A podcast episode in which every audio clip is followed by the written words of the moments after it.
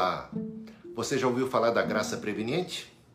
O nome é meio estranho, mas não precisa ficar assustado, pois não é uma outra graça e nem tampouco diz respeito a um outro evangelho.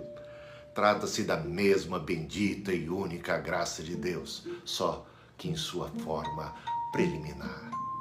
É Deus agindo com misericórdia em favor de toda a humanidade que se encontra caída em pecado e morta espiritualmente.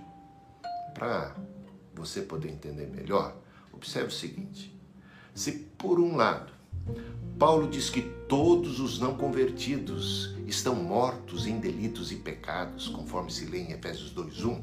E se daí concluirmos que mortos não podem crer e nem se arrepender, acharemos estranho ver Paulo conclamando todas as pessoas em todos os lugares ao arrependimento. Por exemplo, Atos 17:30.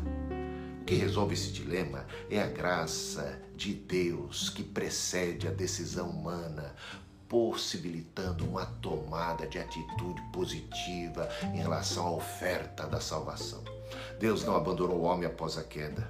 Ele providenciou roupas para cobrir a vergonha de Adão e Eva. Deus até foi falar com Caim, aconselhando-o a dominar o seu desejo e os seus sentimentos em relação ao irmão, Gênesis 4:7. Deus não se deixou ficar sem testemunho de si mesmo nesse mundo, conforme Paulo disse lá em Atenas, Atos 17, 14, ele falou por meio dos profetas e, por fim, concedeu a plena luz a toda a humanidade através do envio ao mundo do seu Filho unigênito. Deus também agiu em favor de toda a humanidade, restringindo os efeitos negativos do pecado, pelo menos no nível suficiente para conceder às pessoas a capacidade de responderem positivamente, com fé e arrependimento, à chamada a oferta do Evangelho. Em Romanos 2, 4, Paulo diz que a bondade de Deus é que conduz as pessoas ao arrependimento. Esta graça é universal porque a graça de Deus se manifestou salvadora a todos os homens, diz Paulo a Tito, capítulo 2, versículo 11. Mas ela não implica em universalismo ou da salvação de todos. Por quê?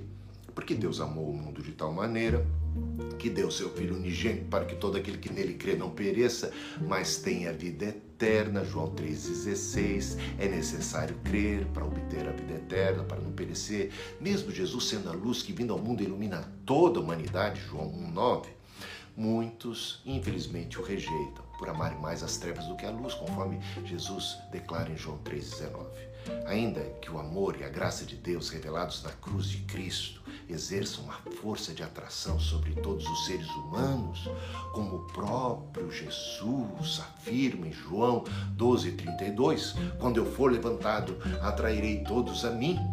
Sabemos que tal atração não é exercida de modo irresistível. Por quê? Senão todos acabariam sendo inevitavelmente salvos.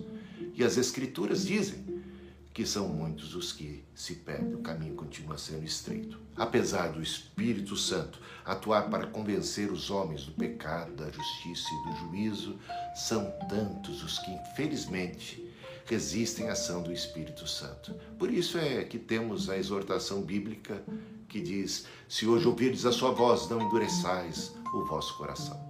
Portanto, a graça preveniente é a graça divina, habilitando a todos a responderem a Deus com fé, se assim o desejarem. Graça e paz a todos vocês.